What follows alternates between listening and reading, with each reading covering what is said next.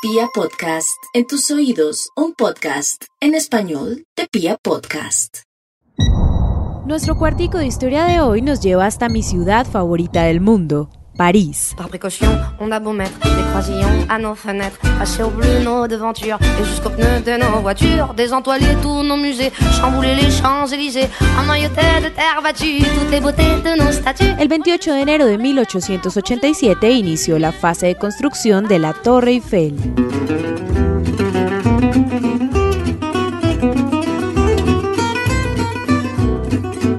La torre es una estructura de hierro construida por el ingeniero francés Gustave Eiffel y sus colaboradores para la Exposición Universal de 1889 en París. Bueno, supuso un desafío tecnológico en el marco, digamos, de una exposición universal, una exposición que quería pues, eh, mostrar los avances tecnológicos que se habían eh, producido a finales del siglo XIX, especialmente en relación a la arquitectura del hierro, eh, arquitectura que en aquellos momentos era incipiente en lo que sería construcción de grandes infraestructuras y Gustave Eiffel en particular eh, obtuvo pues, la posibilidad de, crear el desafío de construir un elemento de 300 metros de altura que fuera evidentemente el elemento clave de la exposición de 1889.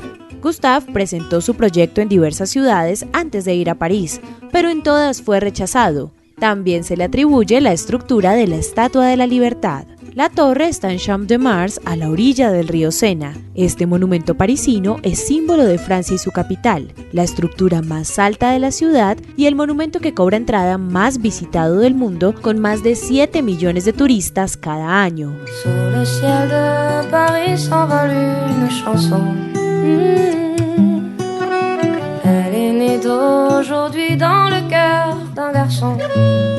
Tiene una altura de 300 metros y una antena de 24 metros.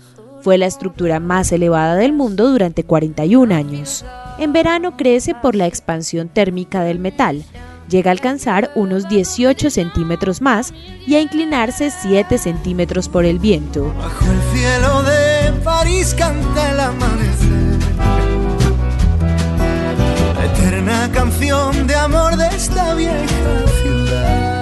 La construcción de la Torre Eiffel duró poco más de 24 meses y contó con el trabajo de 50 ingenieros y más de 250 obreros. Residentes parisinos originalmente odiaban la Torre Eiffel, ya que la consideraban una monstruosidad. Para llegar al punto más alto se deben subir 1.662 escalones. Sin embargo, desde el segundo nivel hasta la cima, el camino está cerrado al público y es obligatorio utilizar el ascensor, para llegar al primer nivel hay 360 escalones y para el segundo 359. Todos los mejores ingenieros, los mejores calculadores usando las computadoras actuales nos han dicho que no hace falta cambiar o agregar un solo tornillo.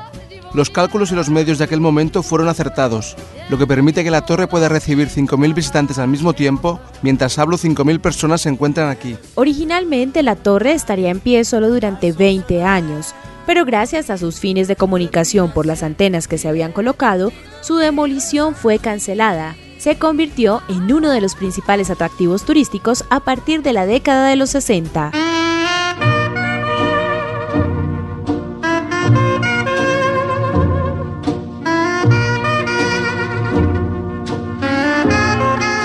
Aquí hay un bonus de este cuartico. Si van a turistear por París, hay varios lugares desde donde obtener una gran foto de la Torre Eiffel.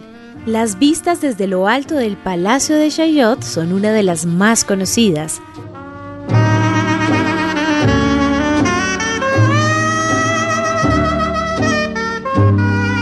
Siguiendo las escaleras que vienen del palacio, llegamos a los jardines del Trocadero, justo antes de cruzar el Pont de Lena. A mano derecha hay un bonito carrusel con vistas a la Torre Eiffel.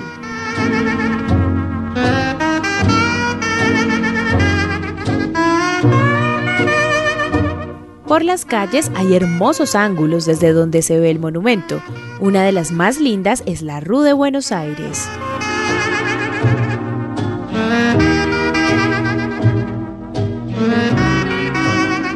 Desde lo alto del Arco del Triunfo se puede contemplar en toda su magnitud la Torre Eiffel, así como el centro de París. Y claramente desde el campo de Marte, cuanto más cerca mejor.